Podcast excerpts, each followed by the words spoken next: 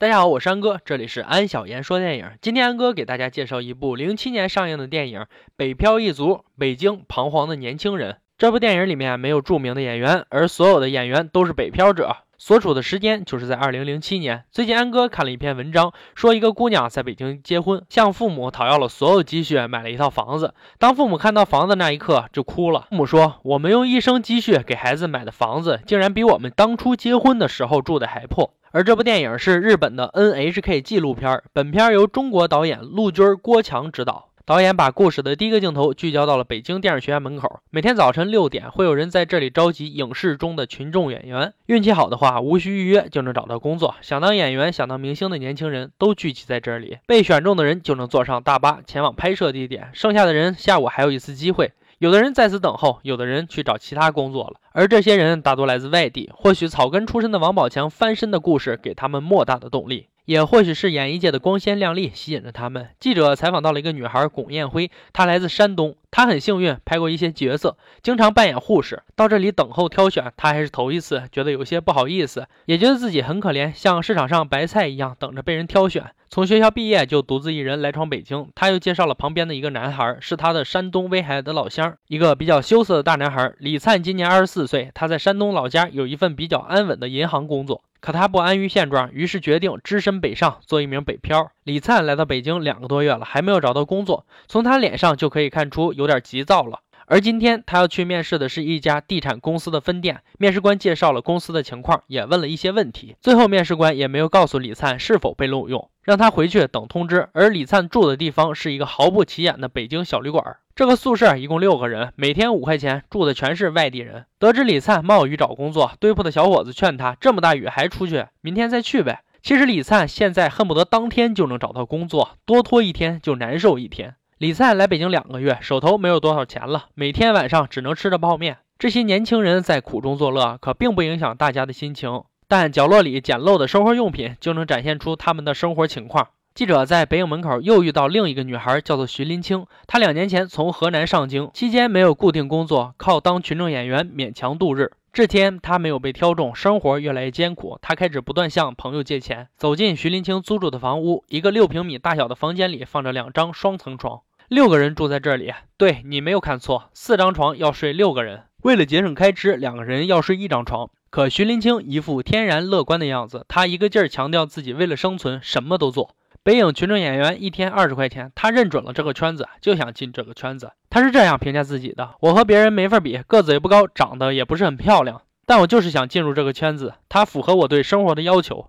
徐林清的父母很支持他，在来北京之前，把家里所有的钱都给了他，大概几千块钱是妹妹的彩礼钱。他弟弟妹妹都没有上学，就他自己上学了。他说：“妈妈希望自己过得好。”而每次给家里打电话都是报喜不报忧，害怕父母知道他的情况后让他回去。徐林清在大学期间学的是设计，他一有时间就来到七九八艺术村来欣赏这里摆放的艺术品。可他现在的梦想并不是成为设计师。这天，他和一位设计师搭上话了，搭话的方式也是简单直入，直接让对方记下了自己的电话号码。而他的普通话也不是很标准，设计师明显有些敷衍。他递上名片，让徐林清给自己邮箱发照片先看看。在徐林清再三要求下，摄影师点头答应给他拍张照片，但必须要摄影师选中后才有机会。接下来的日子就是等候了。镜头又回到小伙子李灿身上。五月下旬，他就要离开北京了。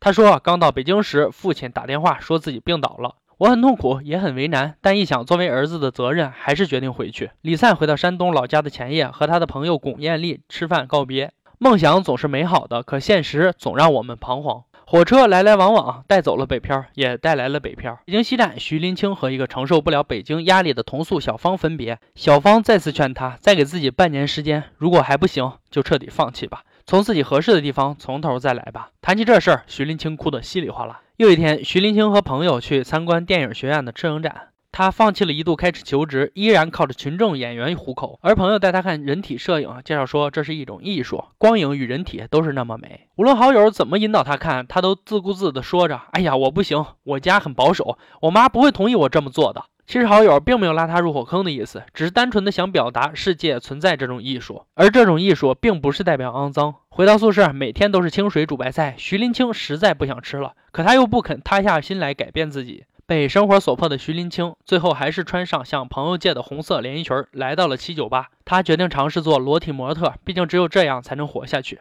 这是你想要的生活吗？随着艺术家在纸上涂涂抹抹，又想起徐林清坚定的话：“我才不要回家呢！回家后顶多就是我妈给我介绍个男朋友嫁了。我才不要过那种生活！我要自由恋爱。我还要给我妈妈盖一座房子呢！我一定要成功，一定要成功！”我要是不成功的话，我就不再回老家了。其实这部影片是贯穿五个北漂人的故事，而安哥挑了两个比较有代表性的进行解说。如果喜欢的话，还是建议去看完整版影片，网上搜索一下就能找到。影片中，在北漂大军里不乏发现有人成功，但更多的就是如同我们刚才介绍的李灿和徐林清一样的故事。在这些人中，开朗豁达者有之，自知之明者有之，强者有之，勤奋者有之，偏执落寞者有之。无论这些人成功与否，他们似乎都在这个城市中迷茫着。万家灯火和北漂者，无论在自家的房子里点了灯，还是在狭窄昏暗拥挤的地下室出租屋里点了灯。却都深深的感觉这里不是家。其实安哥呀，并没有反对北漂，反而我也曾经是一年半的北漂，各种心酸只有自己知道啊。我只是把这部影片简单的表明了出来，也希望北漂者能够在北京这个大城市里创造出自己的一片天空。今天也不多说了，喜欢我就关注一下呗，也可以在微信、微博搜索“安小言说电影”，在微信公众号里有我所有的解说目录和视频，欢迎关注哦。我是安哥，今天就说到这儿，我们明天见。